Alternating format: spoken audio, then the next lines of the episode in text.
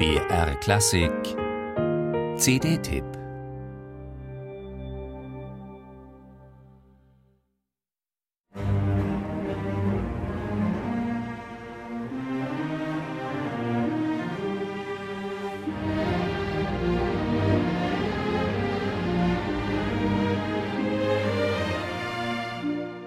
Frohgemut geht es nach prachtvollem Sonnenaufgang auf dem Berg in der Alpensymphonie von Richard Strauss. Die Vögel zwitschern, der Bach sprudelt, die Wiesen duften, die Alm lockt. In seiner letzten Tondichtung von 1915 zieht der erfahrene Strauss alle Register. Der Aufwand ist immens, die Besetzung monströs. Da hatte er längst seine stattliche Villa in Garmisch bezogen – und ließ sich vom grandiosen Alpenpanorama vor seinem Fenster direkt zu seinem monumentalen Tongemälde inspirieren. Auf dem Weg zum Gipfel kann sich der Bergsteiger am fernen Hörnerschall einer Jagdgesellschaft erfreuen.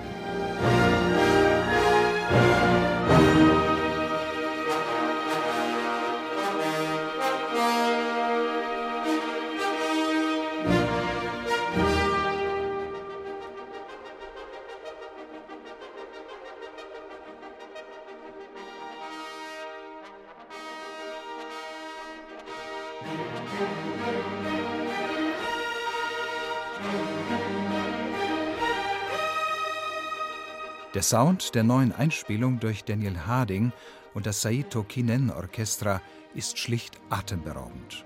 Ungeheuer plastisch und differenziert hat die Klangregie die auskomponierten Natureindrücke in Szene gesetzt.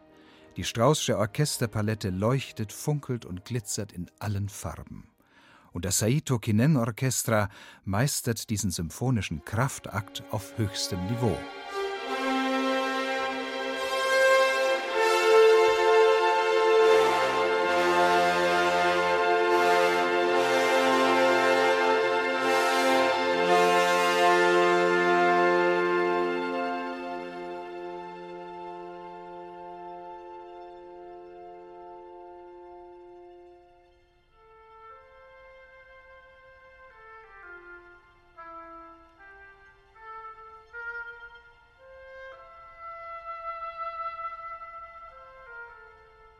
Der Gipfel ist erreicht.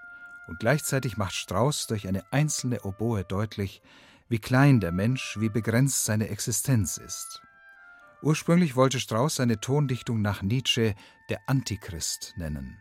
Und Gefährdungen lauern überall, etwa wenn der Wanderer beim Abstieg von einem tobenden Gewitter überrascht wird.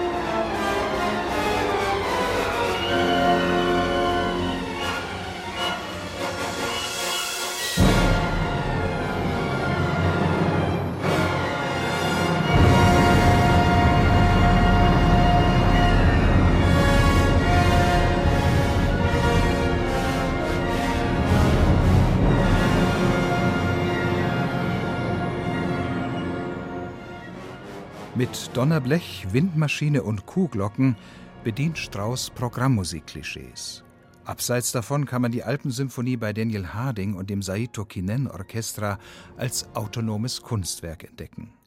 Statt einer kitschigen Postkartenidylle bieten sie eine suggestive Klangfarbenstudie.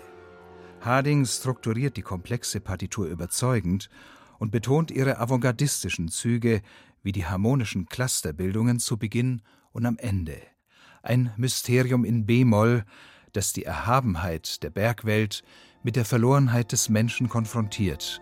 Faszinierend.